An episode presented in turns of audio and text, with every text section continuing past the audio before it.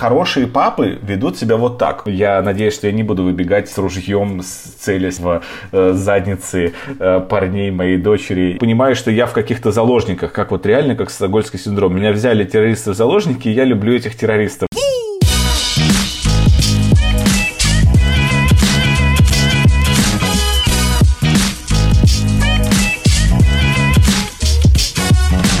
Всем привет!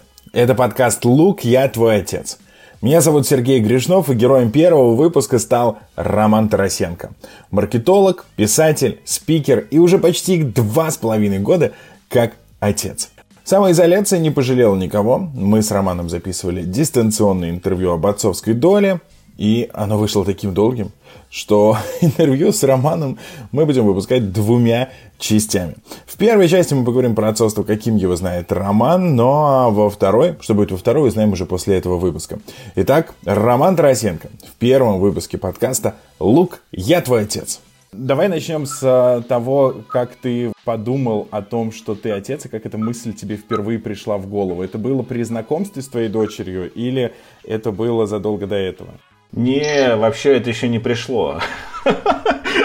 Я на самом деле, несмотря на то, что да, у меня дочке уже два с половиной года, а, вот скоро будет как раз половинка, но до сих пор не пришло, и мне все время, мне иногда кажется, что вот как в той доброй притче, что кто этот человек, почему он живет с нами, иногда реально меня прям прошибает. То есть, потому что это как-то, ну, во-первых, это супер-мега органично, то есть, и, и, окей, есть ребенок, а что такое отец, я до, до, до сих пор не понял, и у меня ответа нет. И мне кажется, что он у меня и не появится, потому что, знаешь, э, раньше в, на Руси была очень прикольная штука, что все знатные семьи, они, когда ребенок у них появлялся в семье, они его отдавали на воспитание сначала там гувернанткам, э, нянечкам, и до трех лет э, отцы, матери видели иногда, а отцы не видели своего ребенка. И в три года им его приводили говорили «на», и они знакомились. То есть они прям реально, они на, почему они на «вы» разговаривали, дети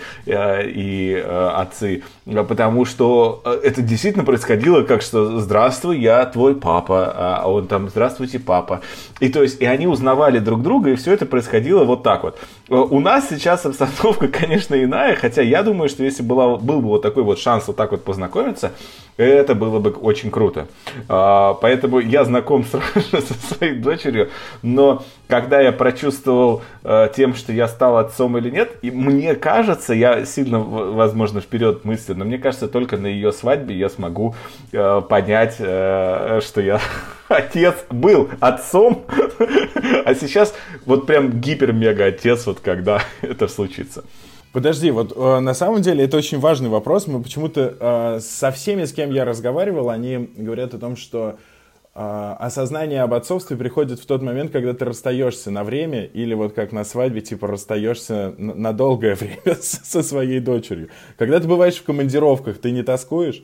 Я очень-очень-очень сильно скучаю, но я не чувствую в этот момент э, именно чувство отцовства. То есть я на самом деле чувствую какую-то неадекватную привязанность. То есть на самом деле некоторые даже психологи сравнивают это с тем самым пресловутым стокгольским синдромом. То есть потому что особенно в первые годы жизни тебе не очень сладко с ребенком, как бы все ни говорили, что, боже, ну, то есть все обычно, мне кажется, все мои знакомые вокруг меня, они врут, то есть они расскажут, что у них ребенок сразу, он вот как появился на свет, он спал э, идеально ночью, вообще не просыпался, то есть у, у, у нас дочь, она очень очень плохо спала и все еще так, только сейчас начинает чуть-чуть более-менее нормально спать. И то есть это был вообще не сахар ни разу, но я, я при этом э, понимаю, что я в каких-то заложниках, как вот реально, как Стокгольмский синдром. Меня взяли террористы в заложники, и я люблю этих террористов. То есть вот это вот какие-то схожие, ужасные, наверное, слова, но они как раз очень правдивы. Потому что ты подсаживаешься на ребенка, как на наркотик. И я не могу от разлуки, от того, что мне прям реально, знаешь, как ломка, мне прям фигово. Я прошу жене, что когда я уезжаю, уезжал в командировке, надо говорить прошедшем времени, а, я, пересматривал видео, я в самолете. Я раньше не понимал, когда летел, и видел, как люди в самолете достают там телефоны свои и смотрят вид видосик со своими детьми. Я думал, ни хрена их жизнь-то потрепала, зачем они это делают? Сейчас как когда я это делаю, мне стыдно. Сейчас ты подсаживаешься к ним поближе и говоришь, а моя-то, а моя. Так и есть, но ты знаешь, я вот, ну я себя, правда, когда и супруга, и я, когда мы говорим, что у нас там ребенок какой-то вообще с, с особым одарением, я всегда себя осаживаю, потому что так каждый родитель говорит, и это, конечно, очень забавно. Но да, я вот э, полностью подсел на этот сладкий наркотик под названием дети. Хорошо, вот если ты до сих пор не осознал, что ты отец, что ты вообще вкладываешь в это понятие? Что, что такое отец и ну, не его какая-то, знаешь, там, номинальная социальная функция, а вот э, с эмоциональной точки зрения, что это такое? Ты знаешь, я сейчас даже от обратного пойду, кажется, ужасно прозвучит, что отец это не мать. Это все то, что ты должен дать ребенку, чего не дает мама. И не пытаться как раз вот это подменить. Uh, то есть uh, женщины дают очень много, при том, что с первых дней жизни я замечаю, что Э, моя дочь, она абсолютно по-разному ведет коммуникацию со мной и с э, моей супругой. То есть, потому что она абсолютно по-разному. И она знает, как ко мне подлизываться. И она, соответственно, знает э, какие-то вот у нас там с ней интимные времяпрепровождения, понимаешь, особенные, которые нет как раз у моей супруги. У супруги есть свои. И вот женщины, они очень много дают детям, они очень много дают и любви, и заботы, и прочее.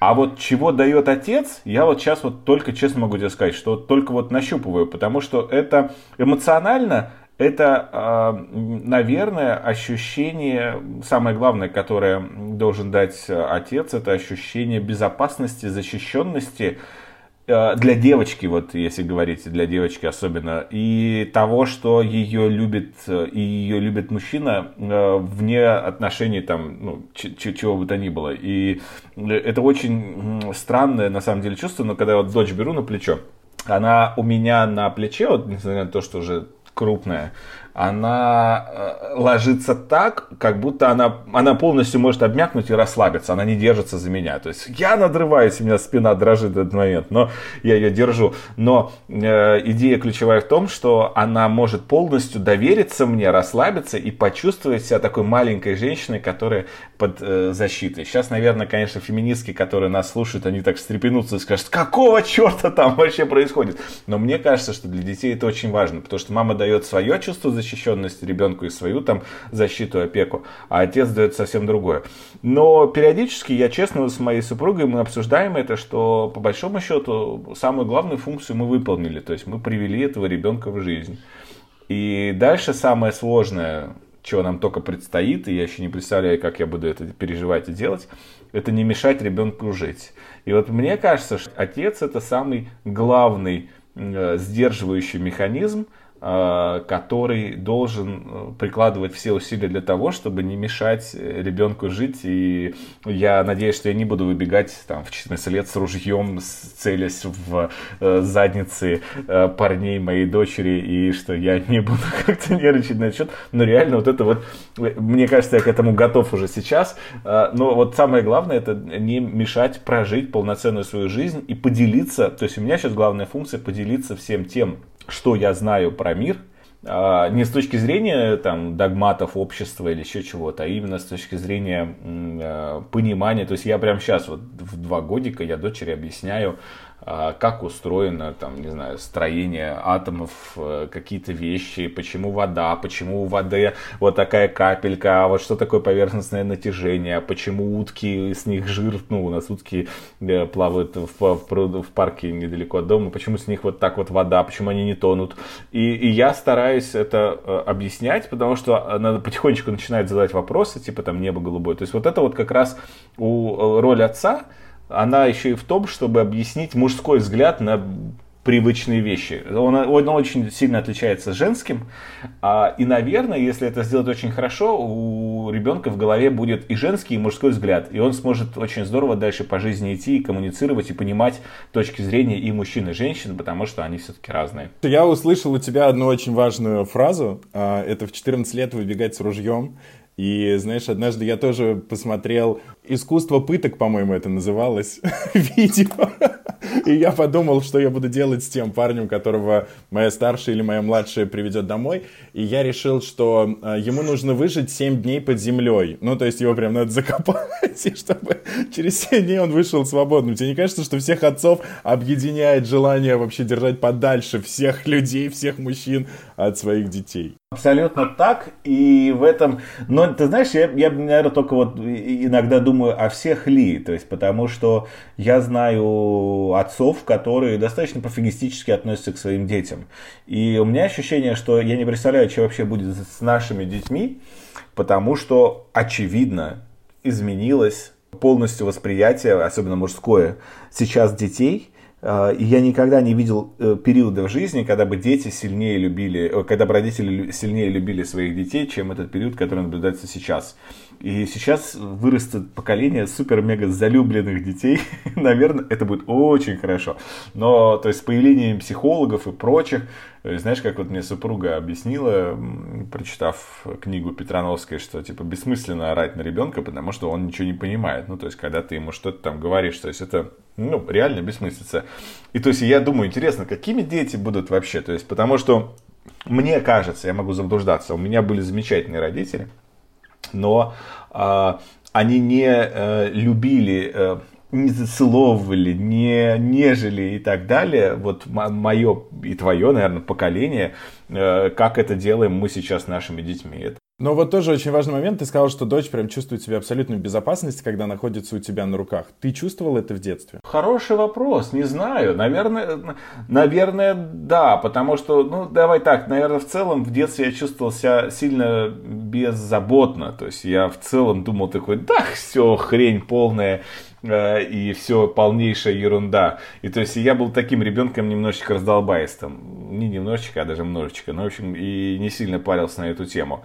А чувство защищенности, наверное, я каким-то образом, да, я его, наверное, испытывал. Я знал, что родители за меня заступятся в случае чего. Но это было другое, да, чувство безопасности? Да, мне кажется, что да. Мне кажется, что это немножко иное было. И то есть мне кажется, что сейчас родители как-то по-другому смотрят на своих детей. Мы как будто бы превратились одновременно и в родителей, и в бабушек, и в дедушек. То есть мы эту функцию в себе совместили. То есть раньше бабушки и дедушки, они больше любили, баловали, уделяли внимание какого-то ребенку. Родители были в работе, все равно раньше не было такой возможности, чтобы кто-то там полноценно отдавался ребенку. А сейчас, то есть сейчас все уже все равно понимают, что как надо с ребенком, а как не надо, а как надо уделять внимание. То есть все заморачиваются на эту тему, изучают какие-то вопросы. И, конечно, вот это очень важная, важная штука в изменении сейчас именно отцовства. В массовой культуре, особенно в культуре массовой СНГ, отец вообще был супер номинальной фигурой. Мне кажется, это такое царское наследие, когда отец просто должен был прийти вечером домой, ребенок расчесан, умыт, папа садится читать газету после ужина, и не дай бог кто-нибудь что-нибудь скажет. Не мешает, да, ребенок не мешает, главное. Вот. А, мне кажется, что где-то в 90-х отец даже не мог сесть с газетой, потому что он приходил супер поздно, ложился спать. И все, и в выходные не мешай снова. А, пусть папа делает все, что хочет, лишь бы, лишь бы был папа вообще, в принципе. В нулевых отцы, мне кажется, начали проявляться как, а, ну, как отец какой-то функции, и тут мы потерялись. Потому что очень страшно укатиться в состояние «я же мать», но э, и, и странно находиться в состоянии, что ребенок мне мешает. Вот этот баланс, ты его смог найти? Ты, ты, ты где? Скажи мне, ты, ты в каком измерении в этом смысле?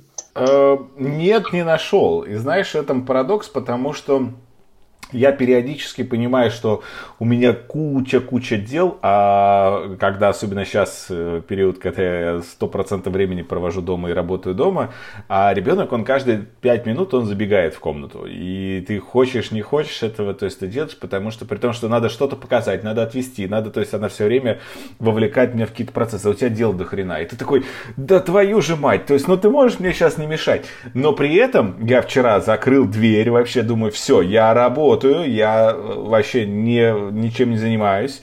А, и я думаю, ну хорошо, думаю, раз так, то вот все. И через 15 минут я вышел сам. Потому что я понял, что я не могу. Мне надо выйти, чуть-чуть там побыть, чуть-чуть поразвлекать.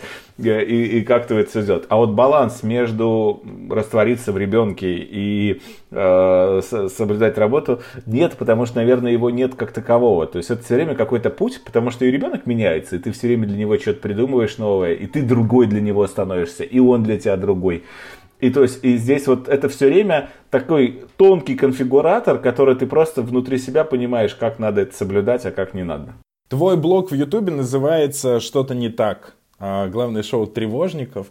И э, если говорить про отцов, что не так с отцовством в России? Что отцы, наверное, уделяют меньше внимания их детям, чем этого хотелось бы.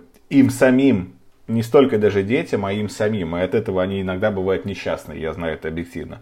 Второе, я бы, наверное, сказал, что не все отцы хорошо знают своих детей, потому что мало общались и мало общались на равных и мало общались именно из желания узнать. А третье, я бы, наверное, сказал, что очень многие отцы, они не умеют показывать Э, очень большое количество любви своим детям. И именно стесняются любить очень много, любить э, бесконечно много, заценивать. То есть именно действительно просто вот прям вот любить по-настоящему сильно, потому что в целом нас как-то воспитывали, что мужчина, он должен быть достаточно, ну, брутальный такой, спокойный, сдержанный, сдержи свои эмоции, что ты там себе позволяешь. И то есть, и что нельзя э, показывать как раз, что ты, блин, да, да, просто потери сознания любишь своего ребенка, и ты хочешь его просто вот занежить до, до невозможности. И ничего в этом на самом деле плохого я не вижу, и ничего в этом такого нет. А многие, мне кажется, отцы, они как раз немного стесняются показывать свои эмоции, из-за чего дети, мне кажется, с возрастом могут чувствовать, что их недостаточно любили. Хотя это, возможно, не так. Они просто этого не увидели, им не показали, их недостаточно гладили, недостаточно нежели. Ты знаешь, я веду частные мероприятия, ну, там 50% корпоративных каких-то бизнес-мероприятий, веду в том числе частные, и за 5 лет, что я веду мероприятия, могу тебе сказать, что я только два раза видел, как отец, когда произносит тост на свадьбе своих детей, плачет. И вот два раза? Два. И я тоже плачу. Я стою, это прекрати, ты что ты делаешь со мной?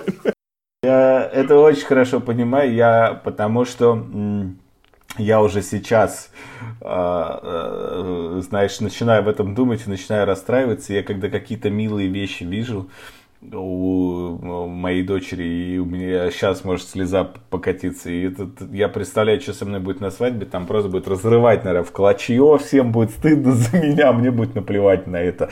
И э, да, ты, ты прав, при том, что, наверное, они что-то испытывают, э, вот эти отцы, которые не плачут, но они не могут позволить себе проявить эти эмоции и показать. А это на самом деле, мне кажется, самое главное дети, они быстрее взрослых чувствуют какую-то либо недосказанность, либо неискренность, когда им это показывают. И, то есть и они всегда это прям вот на лету ухватывают. И вот здесь задача как раз родителей и отцов в первую очередь, это быть искренними и показывать эту эмоцию. Вот мне кажется, это важно. Ты считаешь, это проблемой времени или это проблема нашей страны, что не показывает свои эмоции? Я думаю, проблема страны, потому что многих мальчиков воспитывали с детства так, что если ты настоящий мужик, то ты должен быть очень сдержанным, ты, на тебе груз ответственности за семью, ты не можешь позволить себе быть слабым, тряпкой и, и, и прочее. И отсюда как раз кажется, что э, эмоция, когда ты плачешь, эмоция, когда ты любишь кого-то, это проявление слабости.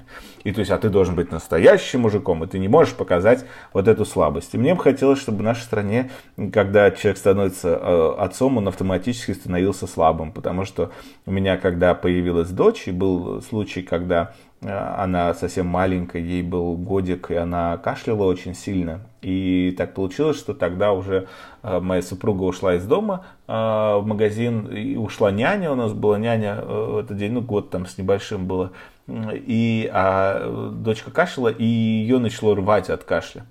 И был период, когда она, в общем, вот этот час, пока я сидел с ней, он позволил мне посидеть полностью во всех борода, волосы, везде я посидел. И был период, когда она шла по ковру, и э, ее очередной раз вырвало, и у нее уже нету силы, она так, знаешь, просто идет и падает на э, ковер вперед. И э, через два дня после этого события я иду по улице, у меня э, ощущение, что я сейчас сознание потеряю. И, в общем, так у меня продержалось неделю. Я доехал до больницы к неврологу и говорю, что такое? Я реально плыву просто. Ну, он посмотрел, говорит, ты здоров. Это какая-то психологическая хренотень. Говорит, когда началось? Я говорю, ну, началось тогда-то. Он говорит, что было накануне? Я говорю, ничего не было. А я реально, ну, это рядовой случай, там ребенку получало, все, все нормально. А, и потом я вспоминаю такой, твою же мать, то есть меня так накрыло от того, что я стрессанул, и, а накрыло не от того, что стрессанул, а от того, что я себе эту эмоцию, вот страх за ребенка, я ее себе подавил. И я не поделился ни с женой, не пошел, не набухался, э, что в целом у меня нет, не, не заложено такой модели, то есть выпустить вот этот пар. Я не проявил эти эмоции, и это на самом деле повлекло за собой то, что у меня реально вот развилась такая вот психосоматика и который уже осознав потом я, я убрал, но э, многие, и мне кажется, это в целом, если говорить про отцовство, это в целом причина повышенной смертности мужиков в нашей стране, что они там дальше 65 практически не живут, из-за того, что сдерживают все эмоции, все внутри себя. И с детьми это в том числе проблема, потому что я, к сожалению, знаю единицы взрослых девочек, э, женщин, которые бы сказали, что, слушай, у меня потрясающий отец, он меня так сильно любил, и это так грустно, то есть потому что большинство как раз про, про дедов я вообще молчу. То есть я единицы знаю тоже девчонок, которые говорят, мой дед был. То есть я честно про себя могу сказать, что у меня был хороший дед. Я с ним практически ни разу нормально не поговорил. То есть в плане того, что он никогда особо не узнавал что-то у меня, я никогда особо ничего не узнавал у него, потому что я боялся как подступиться к нему. И то есть он был классный, понимаешь, он мне там давал денег, когда я был совсем щуглом. Все было нормально в коммуникациях. Но мы ни разу не поговорили, и у нас никакой вот теплоты не прозвучало. Потому что он был как раз вот такой вот фасадный. Он, знаешь, он был строгий, правильный, четкий. То есть все. Но вот теплоты какой-то я не чувствовал. И, наверное, от этого как раз гиперкомпенсация, почему в России появились я же матери, вот эти женщины, которые очень рьяно за права детей а, отстаивают, я думаю, что они появились именно на вот этом перекосе и на компенсации того, что отцы чего-то не додают, они были вынуждены травить гораздо больше эмоций, э, защитнической функции и прочего, прочего, прочего. А если как раз отцы придут в норму, то все сбалансируется. Такая просто вот спонтанная гипотеза, договорился до нее сейчас. У меня есть немного другая гипотеза, что в этой стране очень долго не было отцов. И это какое-то, может быть, отчасти даже военное наследие и так далее. Потому что, знаешь, э, когда я начал жить в своей семье, в семье, в которой я муж, да, в семье, в которой я отец, мы как-то с женой сразу договорились, что самое простое, что мы можем друг другу сказать, это то, что мы любим друг друга, и это нужно произносить как можно чаще и так далее. И это вошло в такую привычку, что однажды, созваниваясь со своим дедом и своей бабушкой, я им вслед сказал, все, хорошего дня, мы вас очень любим, целуем. И я понял, что они ни разу мне не ответили тем же самым, потому что для них это культурологический шок – в смысле? Как возможно? Как можно сейчас признаться, что ты кого-то любишь или что у тебя с кем-то могут быть супер добрые отношения, в которых ты готов признаться? Это какой, как, какой-то панцирь определенный. А у меня тогда вот еще такой момент, который касается непосредственно маркетинга. Тебе не кажется, что каждый раз, когда мы, а, ну я там ресторанный маркетолог, ты большой маркетолог больших компаний, когда мы пытаемся хоть как-то описать на пальцах аудиторию, прибегая к совершенно простым социально-демографическим да, критериям, мы говорим, ну это мамаши с детьми, или это женщины, которые... А, в общем, мы как-то можем кристаллизовать мать, но отца мы вообще не можем никак кристаллизовать. Мы никогда не пользуемся ничем, что касается там отцовства и вот этих наших чувств. Они в маркетинге вообще нулевые, верно? Это правда. Ты вот сейчас сказал, я впервые об этом задумался. Ни разу э, ничего не было серьезного, не, не шутливого, ни разу ничего не было серьезного. Э, из того, что, вот, соответственно, с отцовством, э, и кто-то говорил, нам нужно там таргетировать эту рекламу на отцов. Никогда такого не было, и то есть, потому что в целом кажется, что э, отцы это какая-то, это какое-то приложение к семье. Не самостоятельная история, а именно реально какое-то вот приложение к семье. То есть, знаешь, если рисовать картину российской семьи, есть мать, она такая за две руки держит детей, у них уже есть собака, и там обязательно должен быть отец. Как будто, знаешь, это такой третий level вообще семейственности. По сути, на самом деле, так и есть, да. А, при условии, что есть очень классный кейс, и это единственный кейс, который был построен на отцовстве. В Перми в парке создали столярный кружок, куда приходили только отцы со своими детьми. И отцы потом жали руки создателям этого столярного кружка и говорили, это лучшее время, когда мы разговаривали с моим ребенком обо всем, о чем захотели, и были заняты этим, вот, ну, тем, что сейчас здесь происходит. Мне кажется, для маркетинга это очень крутая точка роста, отцы. А, очень классная, пока я думаю, что маркетологи не, еще не заметили, что такой класс, как отцы, начал созревать вообще отцы, осознанные отцы, которые знают про своего ребенка чуть-чуть больше, чем то, что у него есть там два отверстия для еды и для выхода кала. И то есть, что ребенок это чуть более сложная устроенное э, существо со своим интеллектом, характером, взглядом на жизнь и очень любопытным, в котором, в принципе, интересно было бы разобраться. Я всегда думаю, я, мне интересно просто представить, я фантазирую на тему того, что происходит в голове у моей дочери. О, и что ты думаешь там происходит? Вообще, я пока думаю, что там Винни-Пух с литаврами, то есть он так, знаешь, просто сидит и по всем мыслям просто бьет, потому что иногда я не понимаю, что там происходит. Мне кажется, это видно вот Винни-Пух с литаврами. Ну, пока два года с половиной, да, то есть дальше я понимаю, что э, будет взрослеть, будет там уже управлять своими эмоциями, своими какими-то мыслями, и тогда будет вообще любопытно. Но вот сейчас пока даже не представляю, потому что я под голоском, когда она говорит что-то во сне, я слышу и понимаю, что, э, что из событий дня на нее произвело такое большое впечатление. И вот эм, и понимаю, что ее цепляет. Ну вот это вот любопытно.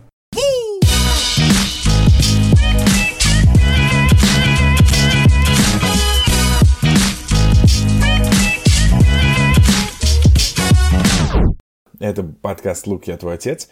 Первая часть интервью с Романом Тарасенко. Слушайте продолжение уже совсем скоро. И не забывайте писать ваши комментарии и отзывы.